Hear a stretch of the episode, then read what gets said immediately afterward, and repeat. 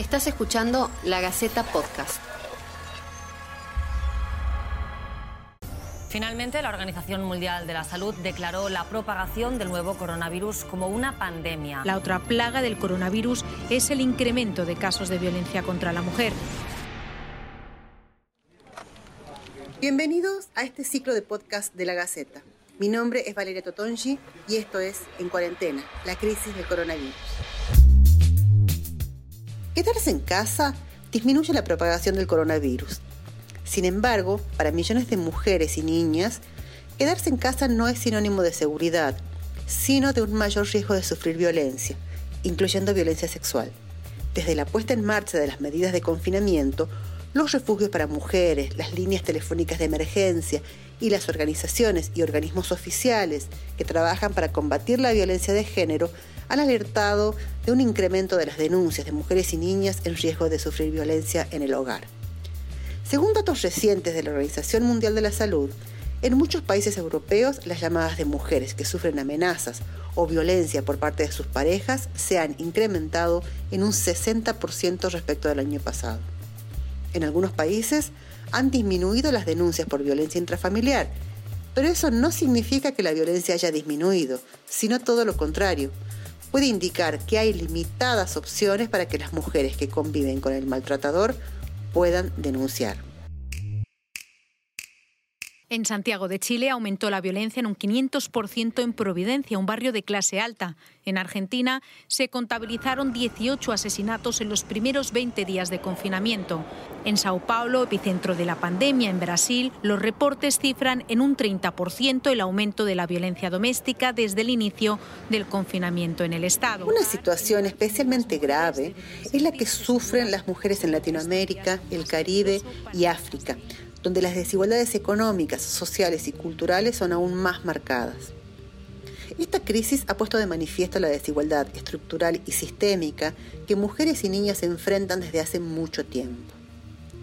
En América Latina, en promedio, una de cada tres mujeres ha padecido violencia física o sexual en una relación íntima a lo largo de su vida.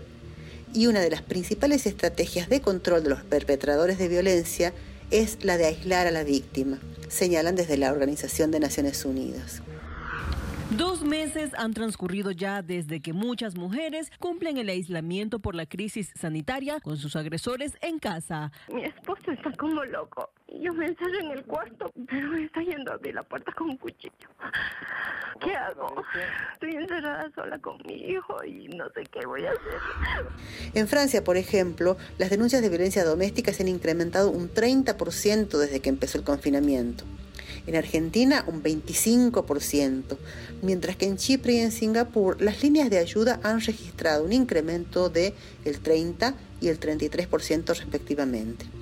En otros países como Canadá, Reino Unido, Estados Unidos y Alemania, ha aumentado la demanda de casa o refugios para las mujeres también debido al aumento de la violencia doméstica.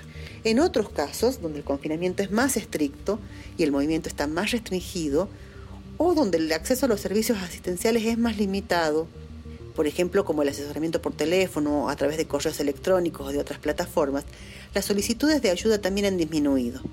Por ejemplo, en Italia, donde la línea de ayuda de violencia intrafamiliar informó que recibió un 55% menos de llamadas en las primeras dos semanas de marzo, ya que a muchas mujeres les resultaba muy difícil pedir ayuda. De verdad, no hay un mecanismo real que impida que las mujeres sigan siendo asesinadas en sus domicilios en este confinamiento. La pandemia de COVID-19 ha incrementado los niveles de inseguridad y de violencia contra las mujeres en todo el mundo. Esto se ve en los países de Latinoamérica. Solo en Perú, tras ocho semanas de confinamiento, se registraron 12 feminicidios y 226 violaciones, de las cuales 132 eran menores de edad.